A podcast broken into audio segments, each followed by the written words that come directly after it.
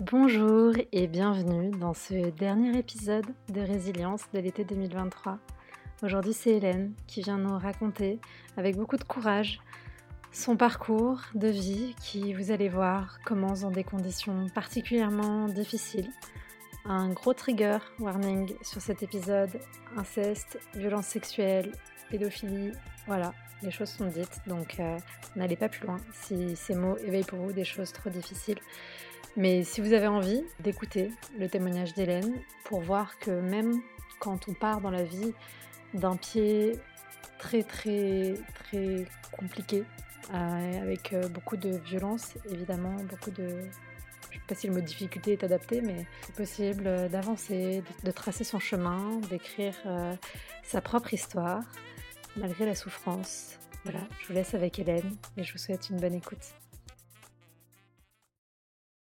Bonjour, euh, moi je suis Hélène, j'ai 43 ans et j'avais envie de partager ici mon histoire euh, de résilience sur mon chemin de vie, les différentes étapes qui m'ont permis euh, d'être la femme que je suis aujourd'hui. Alors, pour euh, raconter un petit peu euh, mon parcours, euh, notamment mon histoire de vie, j'ai grandi dans une, dans une famille de garçons où j'étais la seule fille du côté de ma mère. ma mère avait deux, ma mère avait pardon une sœur qui avait deux fils et elle avait une cousine qui avait un fils et donc je suis issue d'une famille avec un frère qui a 4 ans de plus que moi. Et de l'âge de mes 6 ans à l'âge de mes 14 ans, mon frère et mes cousins euh, me violaient mm, systématiquement euh, pendant les euh, vacances scolaires, puisque nos parents nous envoyaient chez nos grands-parents et, souvent mes cousins venaient à la maison pendant les vacances où j'allais chez eux euh, et, on nous faisait dormir dans la même pièce avec des matelas au sol. Et du coup, euh, voilà, euh, mon histoire de vie, elle a commencé comme ça à partir de mes 6 ans. Jusque donc mes 14 ans, ça s'est arrêté à 14 ans parce que mon frère est parti s'engager dans l'armée et, et du coup il s'est éloigné de la maison. J'ai fait une amnésie traumatique pendant de longues années jusqu'à mes 24 ans. Et entre 14 et 24 ans, ça a été un chemin très tumultueux pour moi, avec euh, beaucoup d'autodestruction. Une autodestruction euh, qui passait par euh, l'alcool, par la drogue, par des extrêmes dans les différents domaines de ma vie. J'avais aucune stabilité professionnelle, aucune stabilité relationnelle. Et pour moi, ça a été un, un chemin un chemin vraiment de souffrance, mais avec une façade euh, totalement euh, invisible. Hein. En, tout cas, mes traumatismes ne se voyaient pas entre guillemets euh, à l'extérieur, ce qui veut dire que comme j'étais une personne festive, je sortais beaucoup, je rigolais beaucoup. j'avais aucune retenue sur tous les sujets, aucun tabou sur tous les sujets liés à la sexualité. J'ai développé une hypersexualité après les viols. Et du coup, j'avais beaucoup quand même de euh, syndrome de stress post-traumatique qui n'ont pas du tout été euh, détectés euh, ni par ma famille ni par mon entourage, mais qui étaient pourtant visibles, comme de l'anorexie, comme cette autodestruction avec les drogues, cet extrême dans ma manière de me comporter, dans ma manière de parler, voilà, où, où je me respectais vraiment pas en fait pendant toutes ces années. J'ai eu euh, des compagnons à cette époque-là, j'ai eu des partenaires, hommes et femmes. Euh, ça a été euh, une sexualité qui était hyper sexualisée, donc donc j'avais besoin entre guillemets d'avoir une sexualité qui était qui était très présente et du coup, euh, cette sexualité, euh, elle se manifestait. Euh, avec le recul maintenant, je sais que c'était une sexualité qui était mécanique, qui le plaisir n'existait pas. Donc, j'ai vraiment discerné pendant longtemps l'amour et le sexe. Quand c'était de la sexualité, quand il y avait du sexe, je pouvais prendre du plaisir, mais du plaisir mécanique. Ça veut dire que je ne liais pas les sentiments que euh, je connaissais pas la tendresse, que je la demandais pas et que je n'en voulais pas. et que du coup, ce qui m'appelait, c'était plutôt quelque chose de d'assez présent dans les gestes, d'assez rythmé et et quelque chose où voilà j'étais c'est c'est ce que j'ai toujours connu donc donc du coup c'est ce que je demandais je dissociais complètement dans ces moments-là pareil j'ai mis des mots après dessus. La dissociation c'est le moment où en fait dans ce moment d'acte intime je revivais les traumas et du coup mon corps était présent mais euh, mon cœur et mon esprit étaient complètement ailleurs. Donc euh, j'étais là sans être là. Les personnes euh, mes partenaires s'en rendaient pas forcément compte parce que je simulais beaucoup. Je savais donner du plaisir mais je savais absolument pas en recevoir j'avais pas du tout envie et je laissais pas la place à mes partenaires de laisser explorer mon corps Hum, c'était vraiment euh, moi qui dirigeais et euh, j'étais dans une sexualité euh, plutôt entre guillemets de, de contrôle. Donc je, je, contrôlais, je savais exactement où je voulais aller. Euh, ça, ça a été pendant de longues années. Euh, je suis sortie de l'amnésie traumatique à 24 ans et quand je suis sortie de l'amnésie traumatique, euh, là, ça a été pour moi très très brutal. Euh, dans le sens où euh, effectivement j'ai eu un accompagnement psychologique euh, assez rapidement derrière, mais tout ce qui se passait, tout, tout l'émergence des syndromes post-traumatiques ont été vraiment très forts.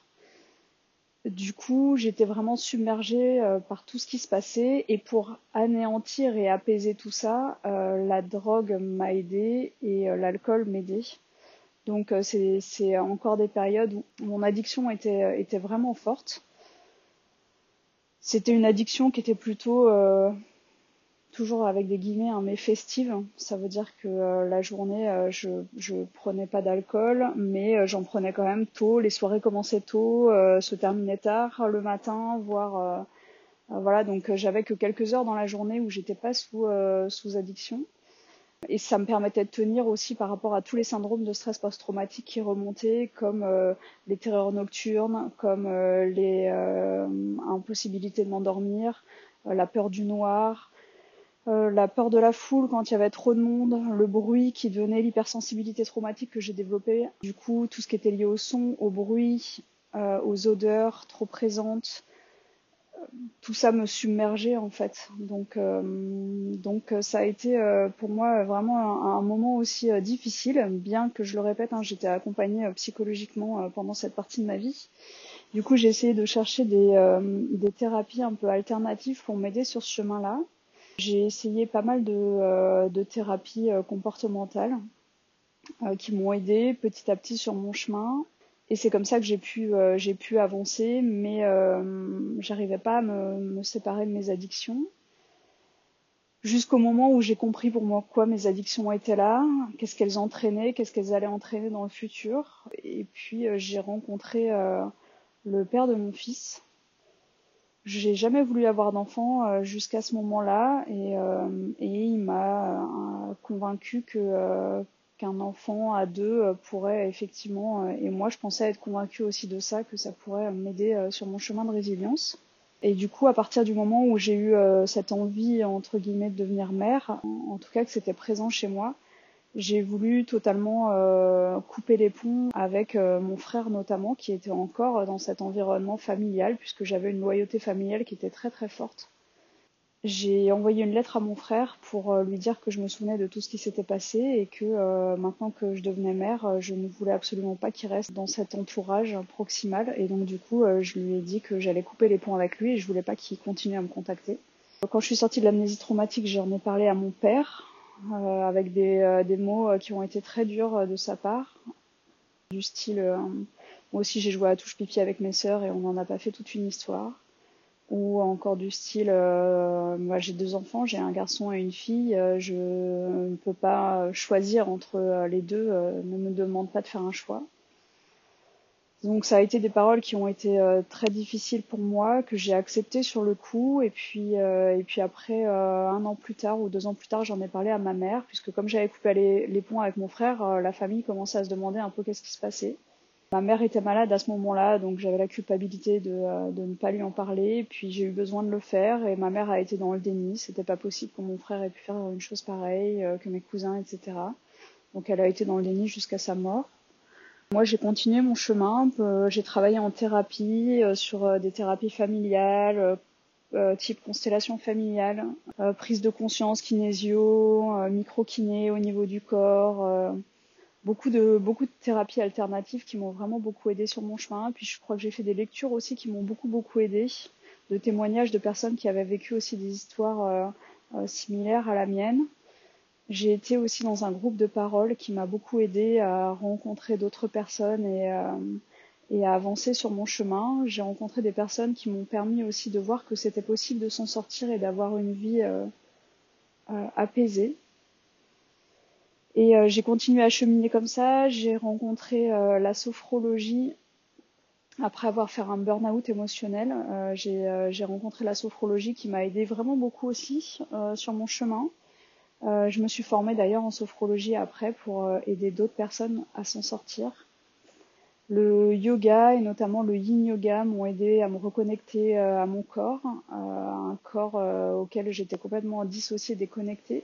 Donc le yin yoga m'a vraiment beaucoup aidé. Je me suis aussi formée au yin yoga. Euh, et, je me suis formée au massage aussi parce que le toucher était quelque chose qui était difficile pour moi et j'ai eu besoin de passer par cette, cette étape-là aussi euh, de euh, reconnexion avec mon corps et avec ceux des autres. Aujourd'hui, j'ai un petit garçon qui a 9 ans, qui est épanoui. Je suis séparée de son papa depuis qu'il a 2 ans. Euh, j'ai coupé complètement les ponts avec toute ma famille euh, depuis un peu plus de 4 ans après le décès de ma mère parce que j'ai compris qu'en fait cette famille était complètement euh, dissonante, dysfonctionnelle et que plus ou moins tout le monde était au courant de ce qui se passait mais que personne ne disait rien même après que je sois sortie de l'amnésie traumatique donc j'ai eu besoin vraiment de couper les ponts et ça a été vraiment salvateur pour moi. Le message que j'ai envie de transmettre ici dans mon témoignage c'est justement de vous de vous dire, euh, de témoigner que c'est possible de s'en sortir, c'est possible d'avancer sur son chemin à partir du moment où on est bien accompagné. Quand je dis bien accompagné, c'est avoir euh, des personnes autour de nous qui nous soutiennent et aussi avoir une équipe de professionnels qui sont formés informés sur le trauma, sur le psychotrauma et qui peuvent euh, vraiment vous permettre d'être acteur de votre chemin, de votre guérison euh, et, c'est toutes ces petites choses qui vont faire que euh, c'est possible de s'en sortir et euh, d'avoir une belle vie malgré tout ce qu'on a vécu. voilà ce que j'avais envie de témoigner aujourd'hui. J'espère que ça pourra vous aider sur, votre parcours, peu importe là où vous en êtes.